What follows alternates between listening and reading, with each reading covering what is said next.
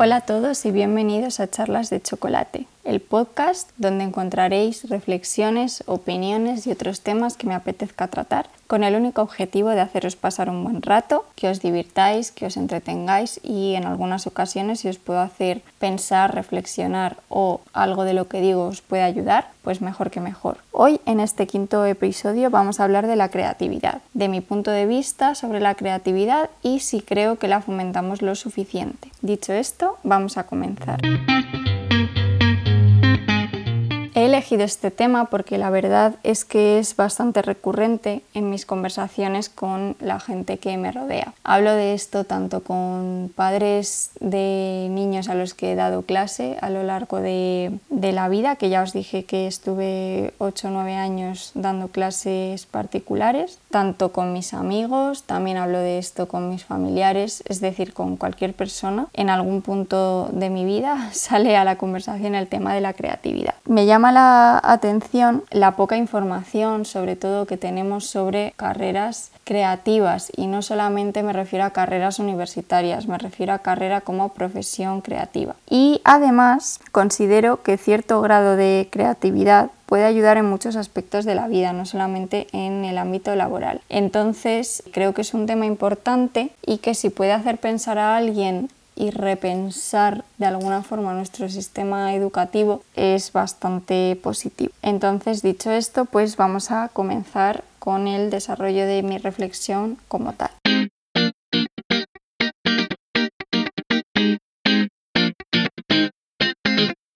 Para comenzar, os voy a hablar de mi experiencia en Estados Unidos. Yo estuve allí viviendo un año y estudié lo equivalente a primero de bachillerato, aunque allí estudié como segundo de bachillerato porque me adelantaron un curso por ciertos motivos. Entonces, quiero empezar haciendo una especie de comparativa simplemente en el ámbito de asignaturas que fomenten la creatividad del sistema educativo español y del sistema educativo estadounidense. Si queréis que haga una comparativa un poco más amplia, un poquito más exhaustiva sobre los dos sistemas educativos, porque también pienso que el sistema educativo estadounidense tiene puntos flojos y que en España se hacen mejor, otro día podemos ocuparnos de ello. Ahora, de momento, estamos con la creatividad. Entonces, lo primero, seas de España y hayas salido a estudiar fuera o hayas estudiado toda la vida en España, yo creo que todo el mundo va a coincidir conmigo en que las asignaturas que tienen esa intención de fomentar un poquito más la parte creativa de los alumnos, de los estudiantes, en el colegio quedan relegadas a asignaturas María, como con menos importancia, que tienen menos peso, aquellas en las que ni padres ni profesores se centran realmente porque no consideran tan importantes para el desarrollo de los niños. Lo importante al final son las asignaturas en las que memorizamos, soltamos y ya está, o hacemos problemas de matemáticas, física, química, etc. Entonces, bueno, yo creo que esto es un error. En Estados Unidos, por el contrario, durante toda la educación, según tengo entendido, yo allí no estudié la carrera, pero tengo entendido que durante la universidad la gente también estudia lo que se llama como asignaturas artísticas, ¿no? Entonces, es verdad que la variedad es más amplia, que yo cuando estuve en el instituto podía elegir con mayor libertad. El currículum español de asignaturas es muy cerrado, eh, sin embargo, el de Estados Unidos, ya os digo, desde el instituto es bastante abierto. Tú te configuras tu horario en función de, bueno, de la disponibilidad que haya en el centro en el que estudias y de los horarios, obviamente, pero tienes mucha más amplitud de asignaturas eh, dentro de las que escoger. Entonces, bueno, en Estados Unidos yo, por ejemplo, tuve la oportunidad de estar en el coro del colegio, que era una asignatura, cosa que nunca me ha pasado en España. Eh, luego, por otra parte, había banda también, que también formaba parte de la asignatura, no, no, era una extraescolar, formaba parte de la educación básica de los alumnos. También tenían clases de fotografía, de pintura, de, vamos, un montón de cosas, de escultura, no sé, es que no sé decir todas, pero muchísimas. Y además de estas asignaturas, luego también había eh, actividades extraescolares dirigidas a la creatividad, a las artes, mucho teatro, grupo de baile, etcétera, etcétera, que bueno, en España es verdad que como extraescolares sí que podemos encontrar a lo mejor, pero es más complicado. ¿Por qué? Pues porque al final el niño se pasa en el colegio de 9 a 5 y luego si quiere tocar un instrumento tiene que ir de 5 y media a 7 y media a tocar a una escuela que puede o no quedarle cerca de casa, que mm, sus padres le tienen que llevar, pagarlo, no sé qué, no sé cuánto. Sin embargo, lo que os digo, en Estados Unidos, yo en el instituto que estaba, que era un instituto muy pequeño, no creáis que era nada grande, si una persona quería tocar un instrumento, desde el colegio ya habían empezado con ese instrumento en las horas de clase, con lo cual es una cosa que me parece una muy buena oportunidad. Os hablo de los instrumentos, pero también hay pues lo que os decía, pintura o cualquier otra cosa. Es verdad que en España tenemos asignatura de música, pero no sé, yo tocaba la flauta y mal. Y tenemos plástica, que bueno, los profesores intentan hacer lo mejor que pueden, pero al final tampoco creo que sean asignaturas que fomenten tanto la creatividad, ¿no? Entonces, bueno, dicho esto, y es que para mí ser creativo es una cosa muy importante en la vida, seas artista o no. Parece que aquí la creatividad simplemente se asigna, se reconoce, no sé cómo decirlo, a la gente que se dedica a cosas así como más artísticas. O sea, pues vale, si eres fotógrafo y entonces mm, sí, se supone que tienes que ser creativo, o modelo de no sé qué, o yo qué sé, o pintor o tal, ¿vale? Pero luego hay otra gente que no se dedica a estas cosas y que esta creatividad pues como que no se le reconoce o no se le da importancia que sea una persona creativa, cuando yo creo que en todas las carreras que puedas elegir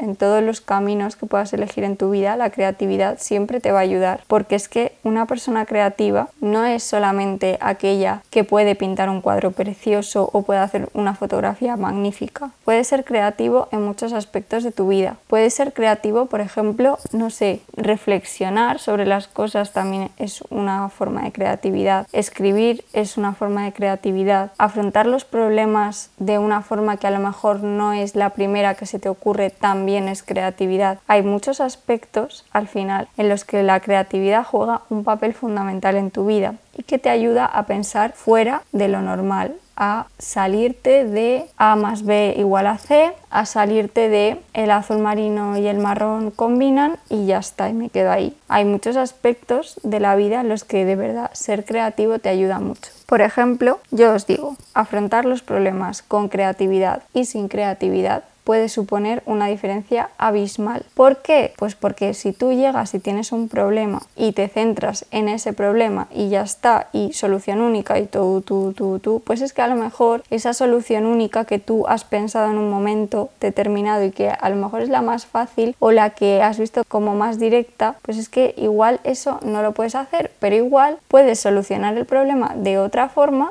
pero tienes que ser un poco más creativo. Entonces, pues por ejemplo, yo qué sé, yo me quiero comprar, es un ejemplo tonto, pero bueno, para que veáis, yo me quiero comprar eh, una casa en el barrio de Salamanca, ¿vale? Pero bueno, es que mi sueldo pues no llega para una casa como yo quiero en el barrio de Salamanca, porque claro, es que mi casa, para mí la ubicación es fundamental, pero mi casa tiene que estar reformada, tiene que tener dos baños, tres habitaciones, la cocina en color blanco, no sé qué, no sé cuántos, y el suelo de parque súper bien conservado y tener aire acondicionado y no sé qué y no sé cuántos. Fenomenal. Si tú te quedas con eso, vas a decir, bueno, pues nada, nunca voy a poder vivir ahí pues ya está, no me compro la casa porque ¿para qué? Porque es que yo quiero una casa pintada en blanco con el suelo de parque, no sé qué, no sé cuántos y eso en el sitio que yo quiero no me lo puedo permitir y ahí te quedas. Sin embargo, a lo mejor llega otra persona y te dice, porque ha pensado un poco más allá, a ver, este ejemplo tiene poco de creativo, pero es un ejemplo tonto para que veáis que hay distintas formas de afrontar los problemas, por llamarlo de alguna forma, porque, a ver, esto tampoco es que sea un problema grandísimo ni muchísimo menos, pero bueno. Entonces llega otra persona y te dice, tú a lo mejor no te puedes comprar esa casa con esas características ahora mismo, pero tienes más opciones. Puedes cambiarte de, trabajo, intentar cambiarte de trabajo a uno que cobres más. Puedes buscarte un segundo trabajo para cobrar más, ahorrar, etcétera. Puedes coger y decir, vale, pues a lo mejor en el barrio Salamanca no me lo puedo permitir, pero al lado, que tampoco está tan mal, no estoy lejos de la zona que yo quería, sí que me lo puedo permitir, bueno, pues es otra opción. O a lo mejor en el barrio Salamanca te puedes permitir una casa con las dimensiones que tú quieres, pero no con las características que tú quieres de pues eh, modernidad y tal. Pero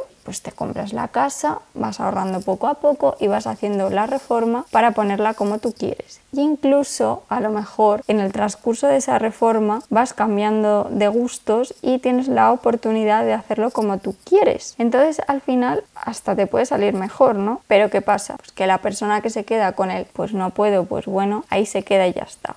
Esto es una tontería de ejemplo, pero pasa con muchas cosas. Si una persona tiene su creatividad desarrollada, es mucho más fácil que pueda afrontar los problemas desde distintas perspectivas, que se le encuentre una situación, que se encuentre ante una situación y diga, vale, pues tenemos este camino, este, este, este y este. Y entonces ya cuando tienes un montón de caminos que puedes tomar, cuando tienes todas las opciones sobre la mesa, decides con tu criterio, decides, bueno, pues esta tiene estos pros y estos contras, esta estos otros, esta la descarto, esta me la quedo, esta y esta se pueden combinar, esta y esta son incompatibles, etc. Entonces son formas diferentes de afrontar las cosas. ¿Qué pasa? Que la creatividad, al igual que nosotros, para correr más rápido entrenamos, la creatividad también se puede entrenar. Hay gente que nace con esta creatividad como un don innato, pero los que no nacemos con esta capacidad lo podemos entrenar, lo podemos ejercitar. ¿Y esto cómo se hace? Bueno, pues cada persona lo puede hacer de una forma diferente que a lo mejor sea la más adecuada para esa persona, ¿no? ¿Qué pasa? Que cuando nosotros somos pequeños, desarrollar estas cualidades es más fácil, nos resulta mucho más fácil aprender y si nosotros nos acostumbramos a que podemos hacer lo que queramos con nuestra mente,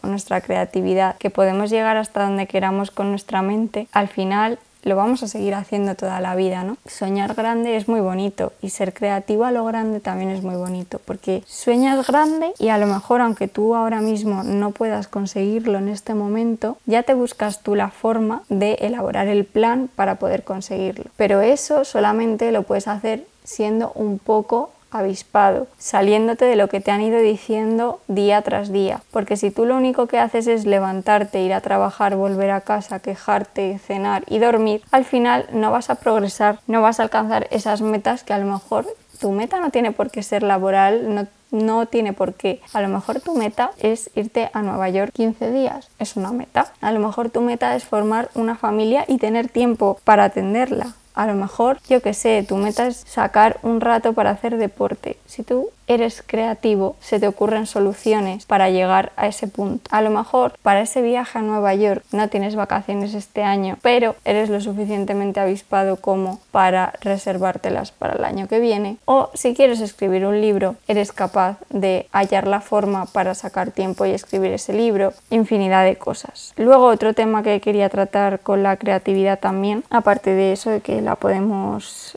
ejercitar y todo esto. Eh, es un tema que, bueno, está relacionado, pero no es directamente relacionado porque a ver, como os decía, la creatividad siempre la asociamos a los artistas, pero yo creo que hace bien en todas las profesiones. Entonces, bueno, ya que hablamos de creatividad, pues también os quería decir que yo creo que otro de los aspectos que no está del todo acertado es que nosotros no tenemos apenas información sobre carreras creativas, entendiendo carreras como profesiones, ¿eh? como la carrera de pintor, la carrera de abogado y la carrera de médico. Entonces, yo creo que también esa falta de perspectiva sobre lo que podemos conseguir simplemente dando rienda suelta a nuestra creatividad y persiguiendo nuestros sueños, muchas veces hacen que perdamos el interés por desarrollar esa faceta artística que yo creo que todos tenemos de una u otra forma. Yo, por ejemplo, tengo bastantes amigos que se dedican al mundo audiovisual, de la fotografía, vídeo y tal, y me parece un mundo fascinante al que yo ni me dedico ni creo que me vaya a dedicar nunca porque no, la verdad que me encanta verlo, pero no me lo he planteado nunca como una profesión, ¿no? Pero me parece fascinante cómo esa gente ha tenido que buscar por ellos mismos o a lo mejor a veces apoyados por sus padres, otras veces ni siquiera cuentan con el apoyo sus padres porque piensan que sus hijos si se dedican a la fotografía se van a morir de hambre, pero al final como han querido perseguir sus sueños, han querido dedicarse a lo que les hace felices, han encontrado la manera de rodearse de gente con las mismas inquietudes, de perseguir su camino y de encontrarlo. Yo creo que esto también es importante que desde pequeños, igual que vemos que existe un abogado y existe un médico y existe un ingeniero y muchísimas otras profesiones así, que veamos que también existen artistas y que los artistas también se pueden ganar la vida de una forma muy digna y que tengan ese reconocimiento para que nos entre a todos en la cabeza que es eso, que es una profesión tan digna como muchísimas otras y que al final a todos nos gusta disfrutar del arte, pero parece que si tu hijo se va a dedicar al arte, pues ya no nos gusta tanto, ¿sabes? Nos gusta disfrutar de ello, pero bueno, que sea otro. Ahora, si tiene éxito, ya todos maravilloso, todos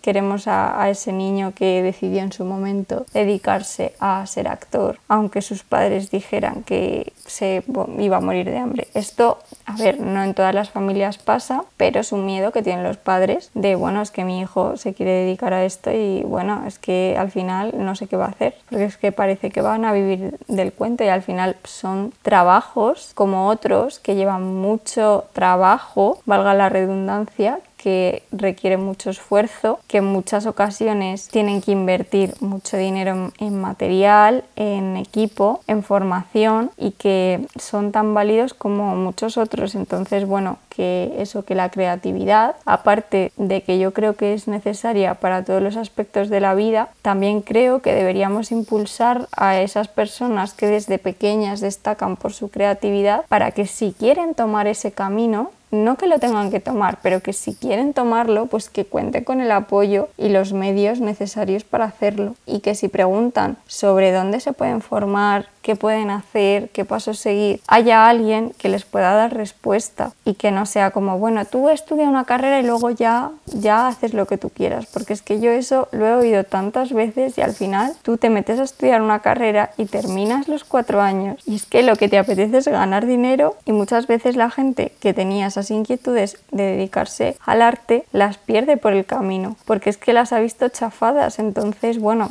creo que estamos perdiendo mucho potencial y que no hay que desperdiciarlo porque estén sentados en una oficina al final, ¿no? Entonces, bueno, dicho esto, a lo mejor este tema lo trato más adelante porque mm, sí que me gustaría hacerlo a modo debate con algunos de mis amigos. Un besito a todos, que os vaya muy bien la semana y nos vemos en el siguiente.